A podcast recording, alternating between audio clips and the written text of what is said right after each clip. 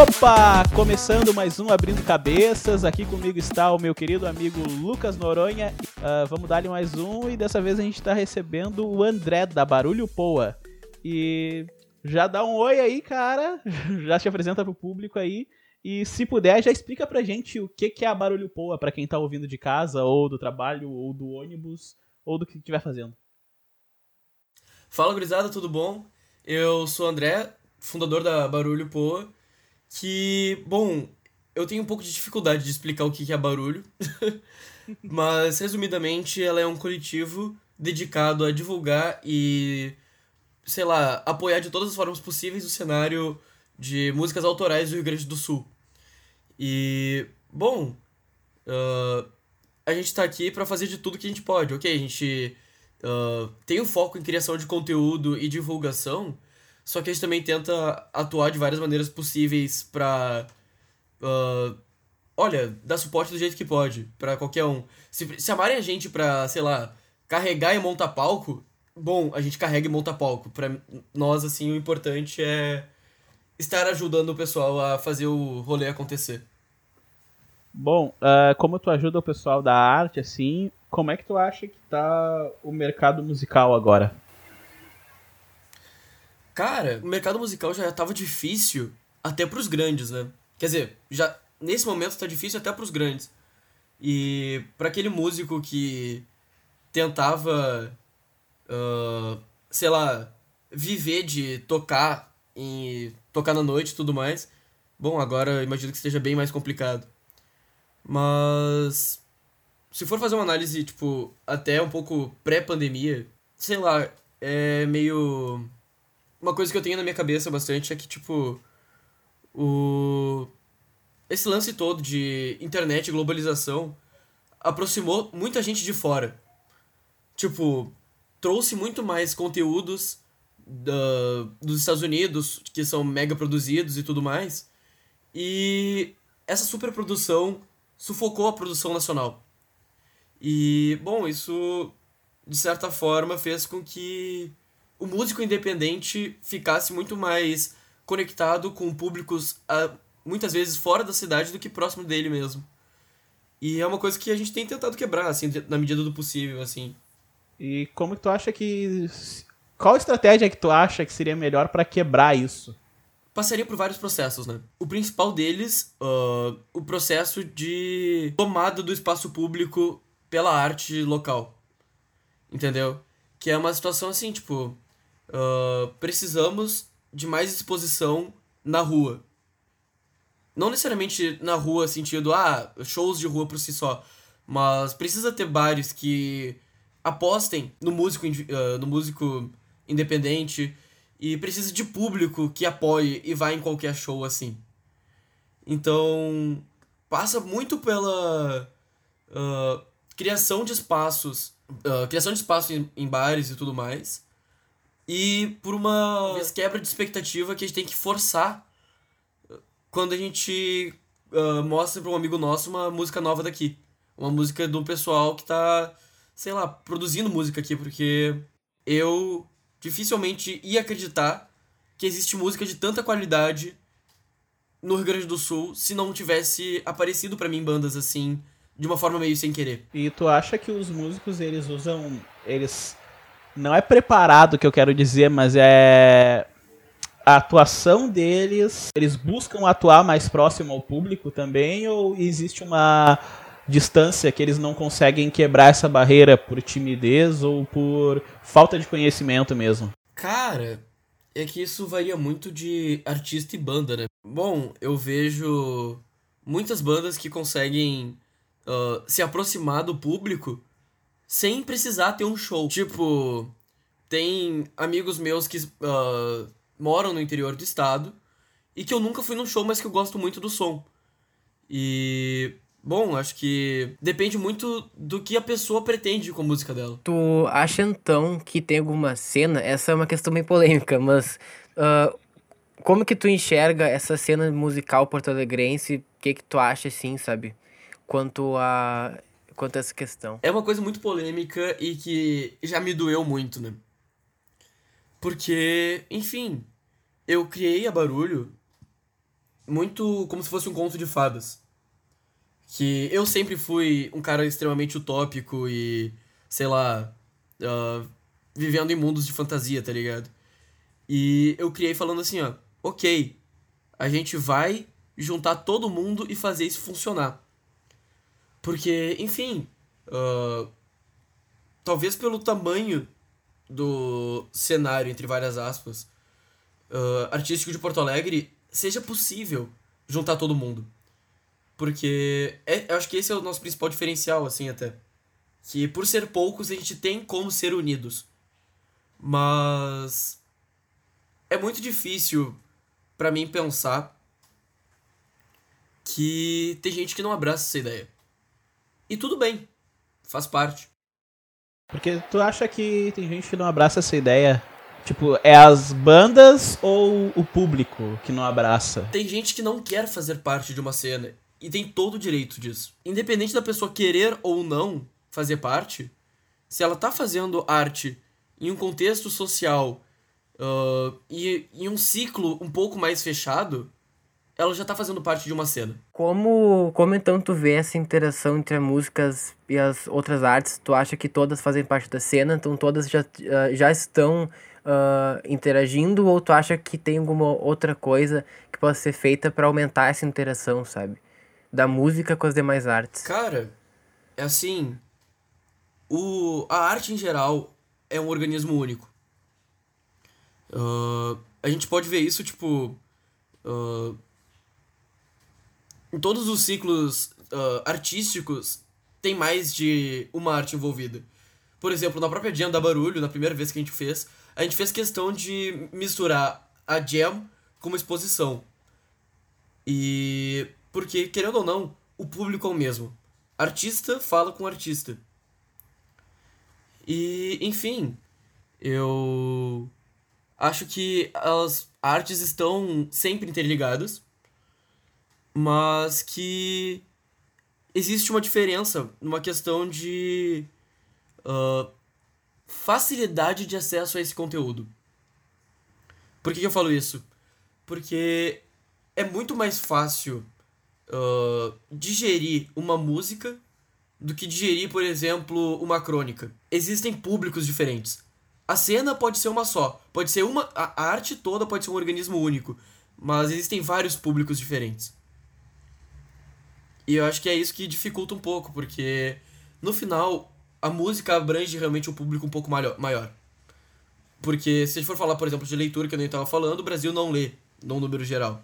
Enfim, tentar puxar todo mundo para cima e no mesmo ambiente, porque enfim, o como eu disse antes, se tá todo mundo no mesmo ambiente, consumindo todo tipo de música, quer dizer, de arte, desculpa, se traga e se exponha cada vez mais arte nesse, nesse ciclo para conseguir expandir esse ciclo. Desculpa se eu fui um pouco confuso. Não, tranquilo, tranquilo. Deu pra entender, foi tranquilo, foi tranquilo. Uh, e tu acha que essa cena ela poderia ser mais internetesca, se é esse o termo que eu usaria, pra, do que física, por uma razão de nem todo mundo tá disposto a sair de casa, mas é, como tu falou, tem bandas que tu nunca foi em nenhum show, mas que tu curte muito o som. Cara, uh, esse é um teto que eu tenho, que assim, eu acho quase impossível se uma banda uh, independente se destacar só pela internet. Por que, que eu falo isso? Num contexto de anos 80 e 90, a mídia uh, permitia que a cena existisse, por quê? Porque o consumo de música era feito unicamente pela rádio. E a rádio era algo um pouco mais uh, local. Ou seja, tu mandava uma fita pra lá, eles pegavam, ouviam tua fita e falavam, hum, isso é bom. E botavam para tocar, tipo. Uh, botava para tocar TNT logo depois de tocar, sei lá, um Guns N' Roses. Uhum. E botava todo mundo no mesmo uh, ambiente de. De exposição. Na internet também, tá todo mundo no mesmo ambiente de exposição. Só que existem produções de qualidades discrepantes demais para que uma qualidade um pouco para que uma produção um pouco mais uh, caseira consiga se destacar nesse meio E eu acho que essa parte que é dificulta, dificu, dificultante, talvez se, essa palavra existe, uh, de que a cena seja online. Porque pra cena ser online, uh, precisaria que o conteúdo que a gente produz fo uh, fosse muito melhor do que é. E não porque o nosso conteúdo é ruim, mas infelizmente a gente não tem condição financeira de investir tanto assim. E é por isso que eu acho que a cena sobrevive muito mais de rua, propriamente falando.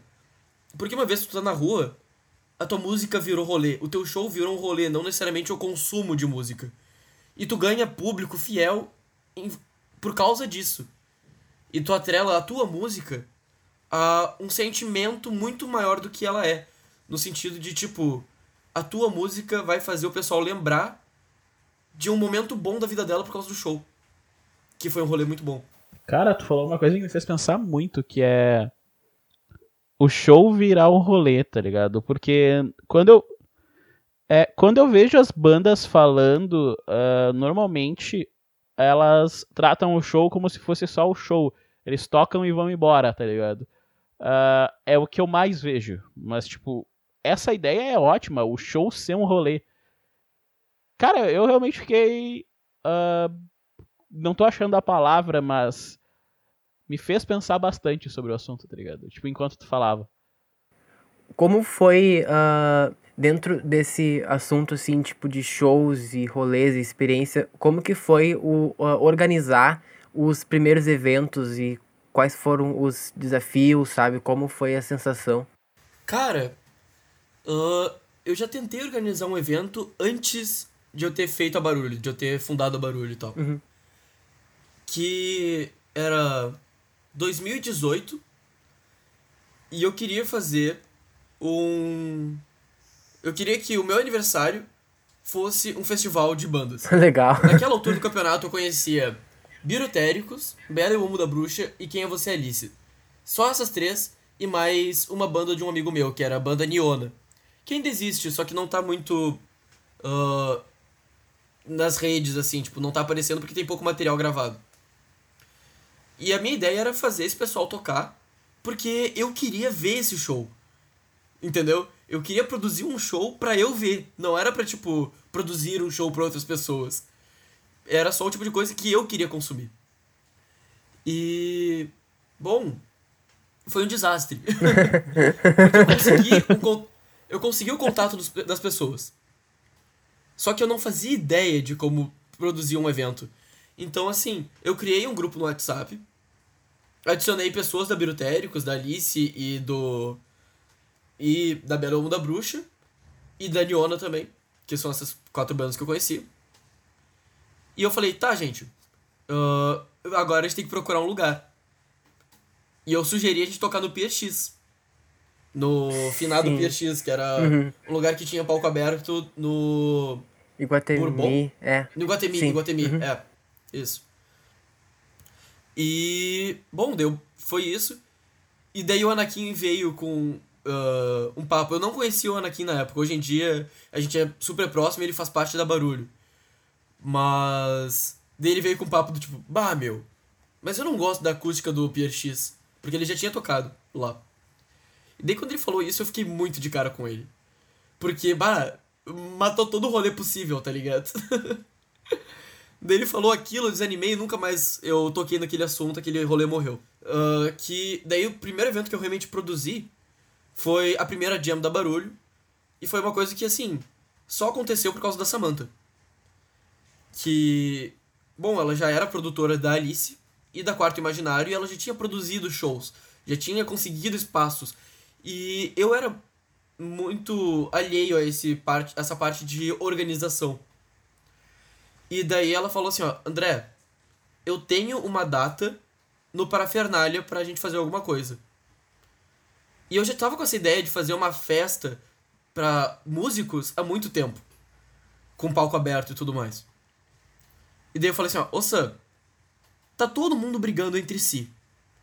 Tu não acha que uh, botar todo mundo para tocar junto talvez seja uma boa solução para que essa rixa entre bandas daqui de Porto acabe, ou pelo menos se amenize, e ela falou: Poxa, boa ideia. Pilhou a ideia. Daí ela ficou uh, encarregada de resolver com a casa questões como portaria e etc. E eu fiquei responsável por organizar o palco e o show por si só. Enfim, foi um estresse desgraçado e produzir, um, produzir evento é uma coisa muito desgastante. Mas eu lembro de ver todo mundo ali no final da jam posando pra foto, né? Que eu tinha que fazer uma foto pra postar na barulho, né? Pelo amor de Deus, eu tinha que ter um registro daquilo. E daí eu tava do lado de fora e fui tirar foto. E daí eu lembro que o pessoal falou assim, ó. Uh, pessoal não, foi o Pietro Moresco. Não sei se vocês conhecem, da banda. Uh, da, da banda Voodoo. E daí falou assim, ó, ô meu, mas tem que aparecer na foto, né? Daí quando ele falou isso, tipo. Por dentro eu abri um sorriso muito bonito, tá ligado? Por fora eu tava meio cansado e exausto. Mas daí eu pensei, porra, talvez aqui tenha sido alguma coisa importante que eu tenha feito. Daí. Bom, eu desci, fui lá tirar foto com o pessoal. Enfim, foi um estresse desgraçado, eu fiquei mal da cabeça no processo. Mas. Enfim, foi uma coisa que eu senti. Uh, sei lá, que eu tava fazendo algo que realmente importava. E quanto à equipe da, da Barulho, assim, quem faz parte ao todo da equipe? E como funciona a estrutura de vocês? Cara, a estrutura da equipe atual, a gente está sendo formado por uma equipe bem grande. Ela é formada por mim, pelo Pablo, que é o nosso diretor de vídeo mesmo, ele é um videomaker e tal, ele está cursando cinema. Pelo Theo e pela Júlia, que são redatores junto comigo. Daí a gente tem dois fotógrafos, que é o Léo e o Gabriel, que é o mesmo vocalista da minha banda. A gente tem o Anakin, que ele é responsável mais por essa parte de relações públicas e tudo mais. E tem também o Felipe, que daí ele tá fazendo a parte mais de design e tudo mais. E, enfim, eu tenho muito orgulho de ter juntado essa equipe toda, tá ligado? Porque. Bah, ô meu, é só gente incrível lá e eu, tipo, eu não conseguiria fazer nada dos projetos da Barulho se não fossem eles agora. E. Tipo, o funcionamento da Barulho ela mudou drasticamente nesses últimos meses assim de pandemia, porque a gente teve a entrada de mais esses últimos integrantes, né? Que é o Anakin, o Felipe, a Júlia e o Theo. E esses quatro fizeram uma revolução dentro da Barulho, uma vez que a gente começou a produzir um conteúdo um pouco mais profissional. Porque como é que funcionava antes? uh, era basicamente uma junção de hobbies. Onde eu juntei alguns amigos meus que tinham um hobby, uns fotografavam, outros filmavam, e todo mundo falou assim: ó, tá, meu, vamos usar da barulho como nosso laboratório para esses hobbies, para fazer eles funcionarem bem. E continua sendo um pouco assim até. E a gente continua tendo como a barulho uma forma de engrandecer coisas que a gente já gostava de fazer antes. Só que agora que entrou gente nova na equipe, a gente tem se preocupado muito em fazer barulho do jeito certo. Porque não é só sair gritando, entendeu? Eu adoro fazer metáforas com a palavra barulho. Desculpa, gente, é horrível, mas eu não consigo segurar. A gente tem o nosso líder aqui no Abrindo Cabeças, que é o João, e ele adora fazer metáforas com o nome do programa, então a gente já tá acostumado. não, e daí, tipo. Uh, o que era antes um conteúdo onde eu ia nos shows e, sei lá, tirava umas fotinhas com meu celular ruim e fazia algum texto um pouco mais inspirado às vezes, hoje se torna uma coisa programada. A gente, a gente tem reuniões que a gente conversa e faz funcionar o, a semana toda e tal. E, bom, eu nunca fui uma pessoa organizada. Então, o fato dessas pessoas novas terem entrado e elas estão elas estão me ajudando muito, tipo, principalmente o Felipe e a Júlia, que estão uh, montando o cronograma, que é um negócio que eu nunca tinha feito na minha vida para nada. e, enfim, graças a esse pessoal todo que entrou, e com certeza o pessoal que já estava no processo de criação da Barulho desde o início, ela se tornou o que é hoje. Porque não era pra ela ser exatamente o que ela é. Era, era pra ser só uma agenda virtual de shows. E no final cresceu. Tu acha que as lives e essa, essa adaptação uh, pra, pra quarentena e tal ajudou no crescimento da barulho? Olha, uh, uhum. ajudou muito, na verdade. Porque o crescimento, no sentido número de seguidores, continuou no mesmo ritmo, assim. Mas uhum. mudou muito a visão que o público tinha da gente. Uh, agora a gente tá sendo. Um, a gente tá sendo levado a sério. O mais sério que pode ser levado uma página que tem como mascote um dinossauro de látex. uhum. Isso é ótimo, tá ligado? Porque mudou um pouco da visão que tinham da barulho no sentido de. Ah, é trabalho de. Uh, sei lá, um jovem que só quer fazer as coisinhas dele, tá ligado? E. Tipo, a nova cara da barulho que o Felipe mandou muito bem fazendo. E o fato dessa, dessa desses programas semanais da live e tal estarem sendo feitos e tal uh, fizeram a gente fidelizar muito o público.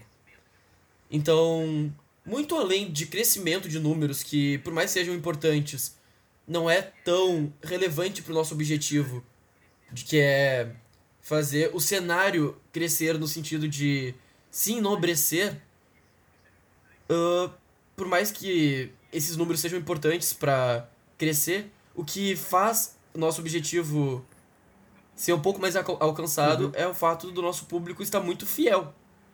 E eu acho que é isso que importa de verdade. Como que surgiu o, o mascote esse do dinossauro? Ah, oh, mano. Pode ver. Foi um inferno, cara. é que assim, ó, eu sou uma pessoa um pouco contida. Tipo, não necessariamente tímida, mas eu sou um pouco mais.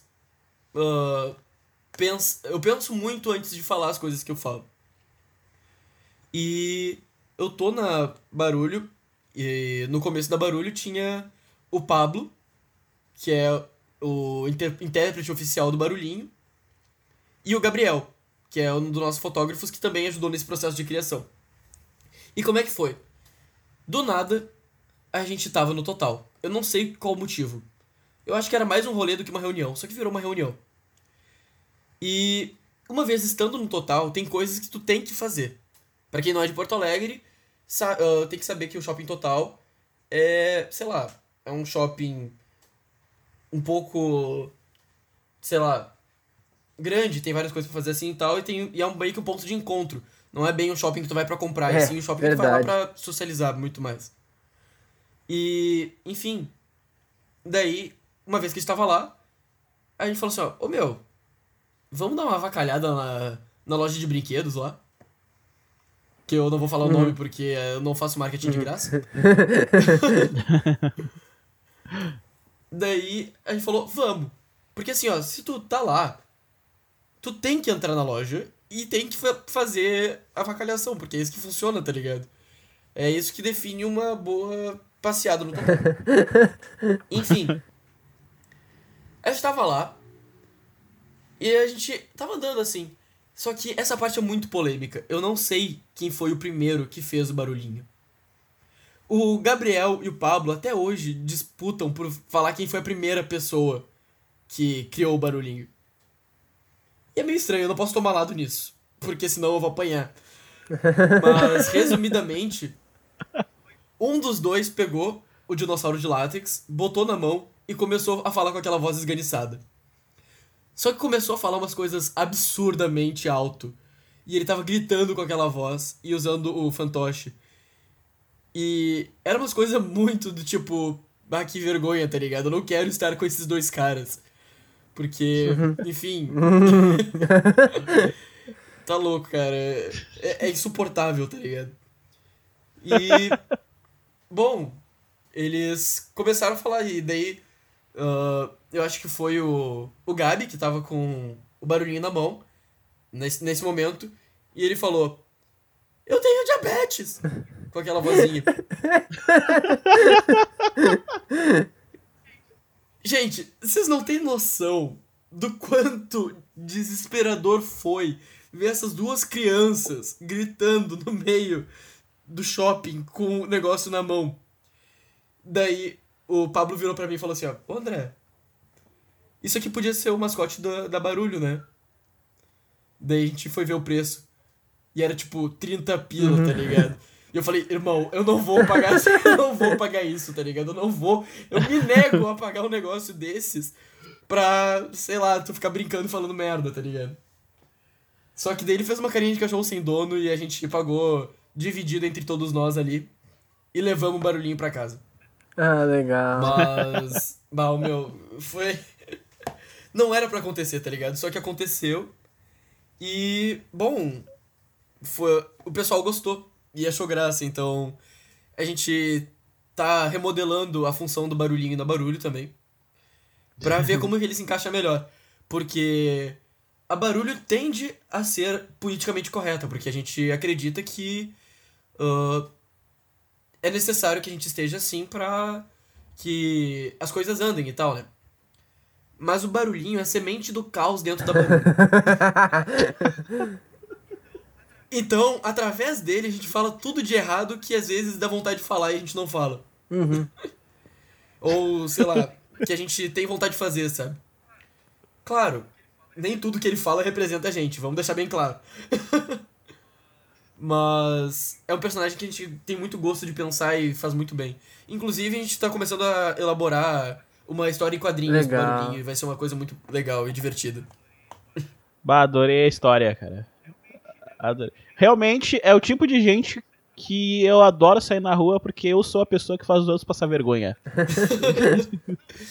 Não, pra vocês terem uma noção, nesse mesmo dia, tava eu e o Gabi e o Pablo, a gente foi na coisinha do. na loja do McDonald's para pegar uma casquinha.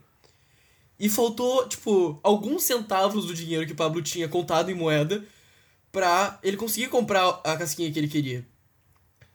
Ô meu, ele pegou e começou a sacudir a caixinha do doações para crianças doentes, tá ligado? Do tipo, ameaçando pegar as moedas das crianças. E ô meu, eu sabia que ele não ia pegar e que ele tava fazendo só cena. Só que, bah, ô meu, quando ele começou a pegar aquela caixinha e balançar, eu já tava, tipo, quase na esquina da minha casa. Porque, o meu, eu não consigo andar com esses caras, cara. Tipo, é, eu amo todo mundo da Barulho do fundo do meu coração. Mas, ô meu, tem gente que é a encarnação do, do, do caos, tá ligado? É muito bizarro isso. É, é, é tenso demais. Deixa eu ver. Uh... Tá, tu falou que o barulhinho é a semente do caos. Então agora fala sobre não a postura séria, mas o trabalho, uh, porque vocês estão remodelando tudo, até a forma como o barulhinho age dentro da barulho. E como que vocês estão se portando depois que vocês começaram a ser mais levados a sério pelo público? Cara, isso é uma coisa que a gente tá tentando se encontrar ainda, porque uh, por mais que todas as pessoas, entre várias aspas, novas nessa parte do projeto da Barulho, uh, por mais que eu já conhecesse grande parte deles, não eram pessoas íntimas, que nem era grande parte da equipe da antiga fase da Barulho. E, bom, foi uma coisa meio complicada, e tá sendo uma coisa meio complicada, porque a gente não conseguiu se ver como equipe ainda, a gente não conseguiu fazer uma reunião presencial. E, bom, existem uh, alguns atritos que só, só conseguem ser resolvidos presencialmente, porque muitas vezes por uma chamada não funciona. E, bom, a gente tem buscado a melhor forma no sentido de, tipo, a gente tem que ser sério, mas a gente não pode ser sério demais a ponto de pesar o clima. E isso é um grande desafio, tipo. Uh, nesses últimos tempos a gente teve que fazer duas notas editoriais. Que é quando a gente fala em nome da barulho que, bom, aconteceram algumas, algumas situações assim, tanto no mundo quanto na cena propriamente dita, que fizeram a gente falar sobre uh, as mulheres, a situação das mulheres dentro da cena, e a situação do mundo em geral, e posicionamentos antifascistas e coisas do tipo. E, bom, a gente busca essa seriedade, tipo, de falar sobre coisas sérias desde sempre. Uh, porque é uma coisa muito minha, que eu passei para barulho, e o pessoal que tá na barulho representa isso também. De que, para mudar, é necessário que pessoas queiram mudar.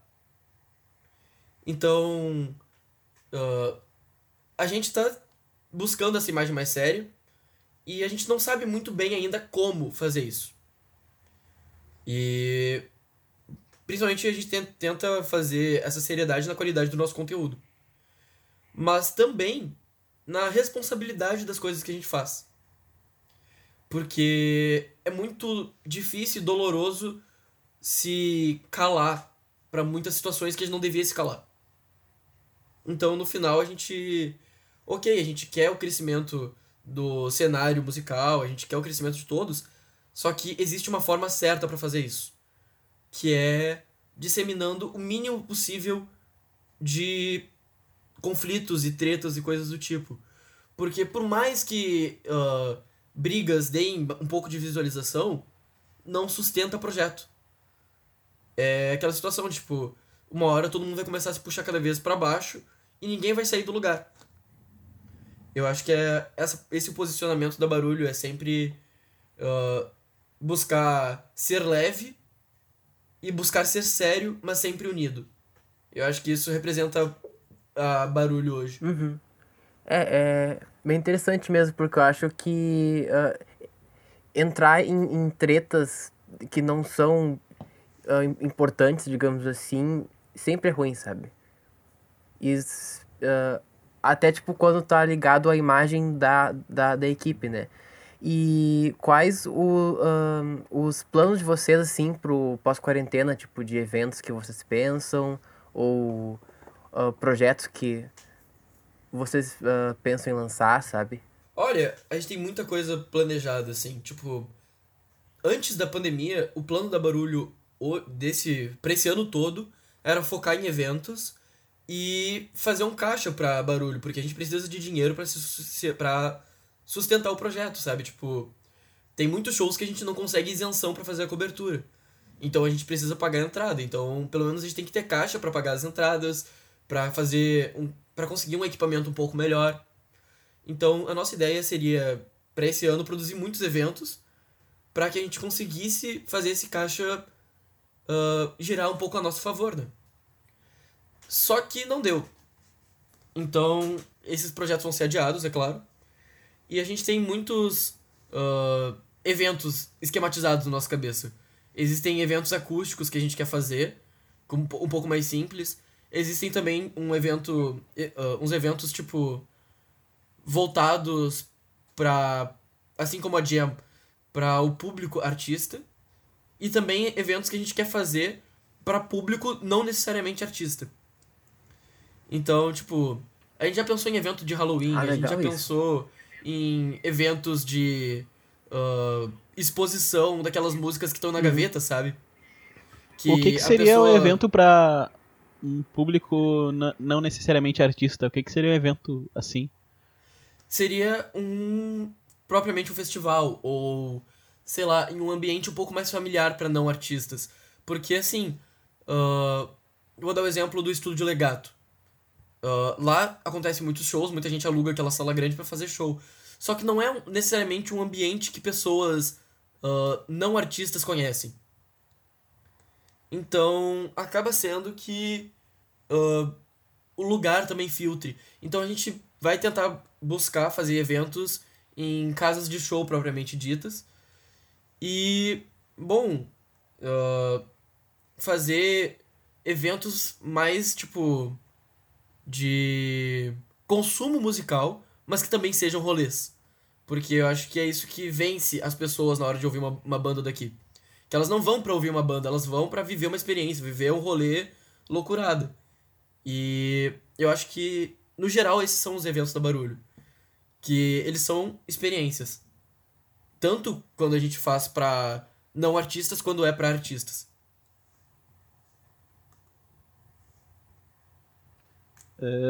Desculpa, desculpa, uh, não queria te interromper, mas além dos eventos, é claro, a gente também tem um projeto de canal no YouTube, que a gente já tem material para fazer um primeiro documentário de um evento que aconteceu. E do Festival Garagem, que foi um evento legal, assim, teve muita gente tocando. E a gente tem material para lançar um documentário sobre esse evento. Que acho que foi um grande ponto de ruptura da Barulho, assim, foi quando a gente começou a fazer um conteúdo um pouco mais profissional. E, bom, a, gente, a nossa ideia é fazer um, um canal no YouTube dedicado a tanto documentários quanto também a cobertura de ensaios e uh, muitas, como é que é, live sessions também, coisas do tipo a gente pensa em fazer. Tu também tem uma banda, né, cara? Sim, sim, a e... Isso aí, conta um pouco dela pra gente aí, fala um pouco sobre. Olha, uh, a Detetive Aline é uma banda meio atípica, assim, porque eu já participei de outras bandas antes, nenhuma com música autoral, mas eu participei de outras bandas e sempre foi tipo, ah, eu entrei pra essa banda e formei essa banda porque eu quero fazer parte de uma banda. E no caso da Detetive Aline não foi nada assim. Tipo, eu já era próximo de todos os, os, os integrantes da banda de agora. Tirando o baixista, porque eu não conhecia ele, mas eu conheci por causa da banda. E, enfim, como é que funcionou? A Detetive Aline já existia antes de mim. Só que ela foi mudando o formato dela. E, bom, uh, como que eu entrei pra banda, assim, e tal? Eu fui cobrir um ensaio da Detetive Aline num dia que ia ter show. O Gabi, que é o vocalista, ele falou assim, ó, ô André, uh, não quer vir fazer a cobertura do show e depois a gente. a cobertura do ensaio e depois a gente faz a cobertura do show, assim e tal. Eu falei, vamos, baita. Porque era um protótipo de conteúdo da barulho, então vamos ver no que, que dá. Aconteceu que eu cheguei, eu cheguei lá e deu meia hora, deu uma hora e nem o baterista nem o guitarrista apareceram. E, bah, foi uma situação meio complicada, assim, porque, poxa, não ter baterista em cima do show, sem poder ensaiar, e o baterista não ia poder fazer o show também, nem o guitarrista. Bom, o que que faz agora, né? Tipo, desespero total. E eu olhei, o Gabi olhou para mim e falou assim, ó, André, eu preciso de um baterista. Deu, putz, vou ter que resolver essa encrenca, né? E eu, tá bom. Eu não sou baterista, mas eu conheço um baterista que é o Juba, do projeto Oi Sou Juba no Instagram. E, bom, ele, ele é um baita músico de qualquer forma, então ele é um grande pilhadeiro no final das contas. Ele, qualquer coisa que te chamar, ele vai.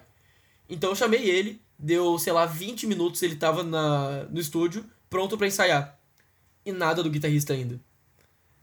E eu, bah, dentro de mim eu falava, por favor, não me convida para tocar. Daí o Gabi olhou para mim e falou assim: Ô André, eu preciso de um guitarrista. Tu pode?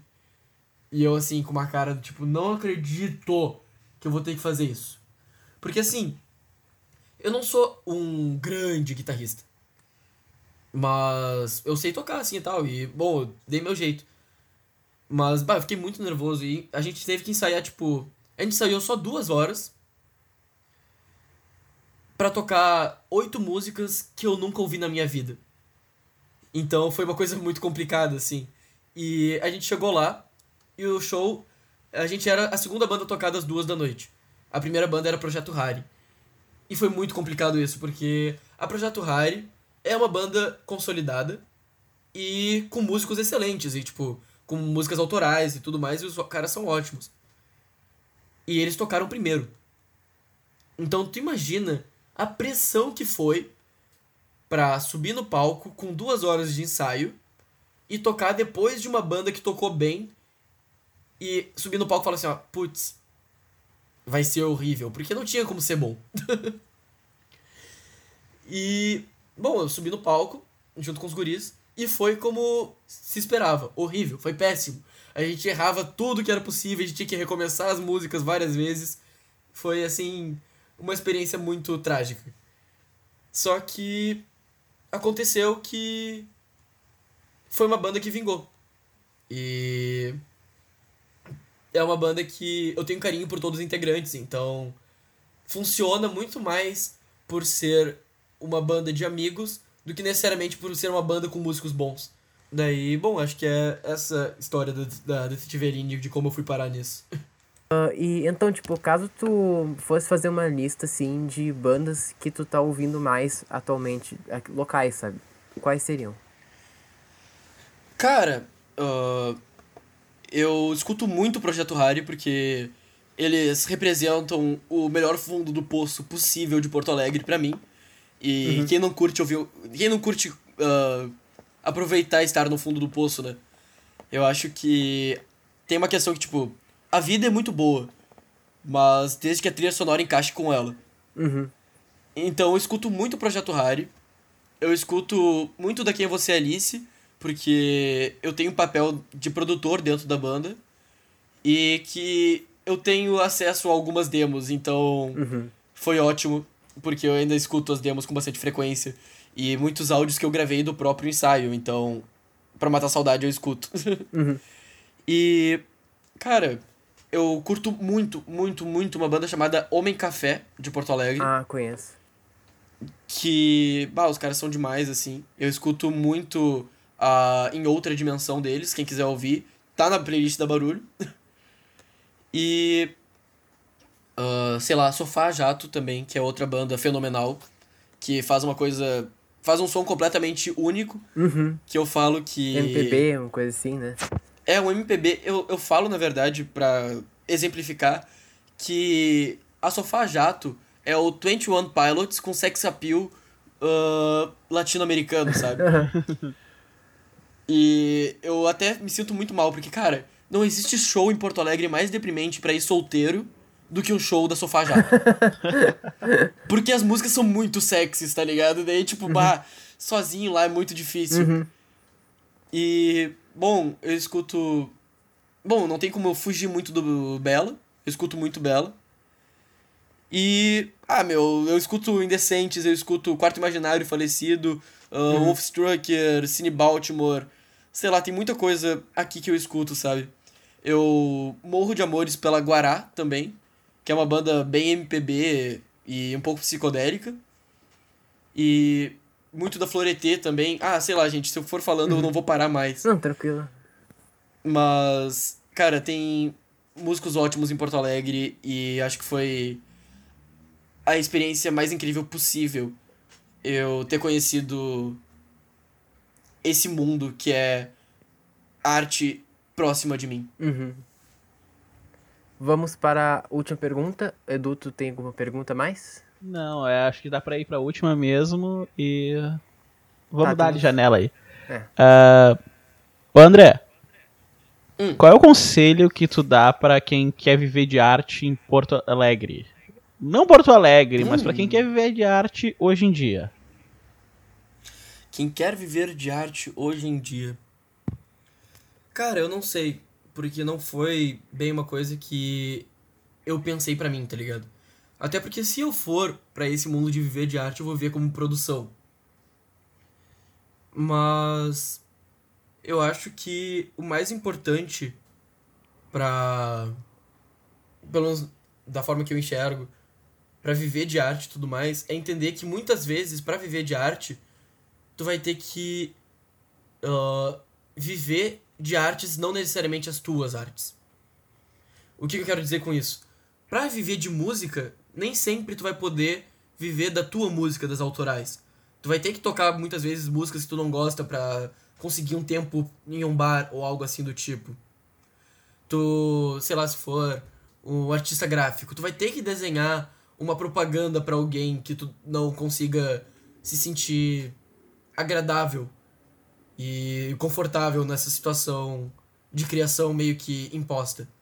Então, infelizmente, para viver de arte é necessário entender que é mais tipo, nem sempre tu vai conseguir viver da tua arte.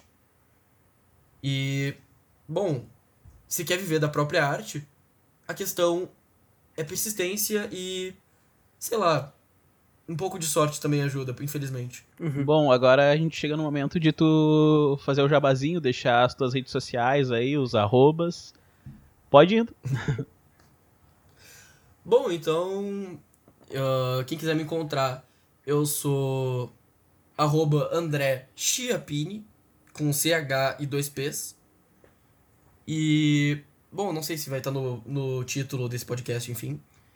Uh, eu sou assim em quase qualquer rede social.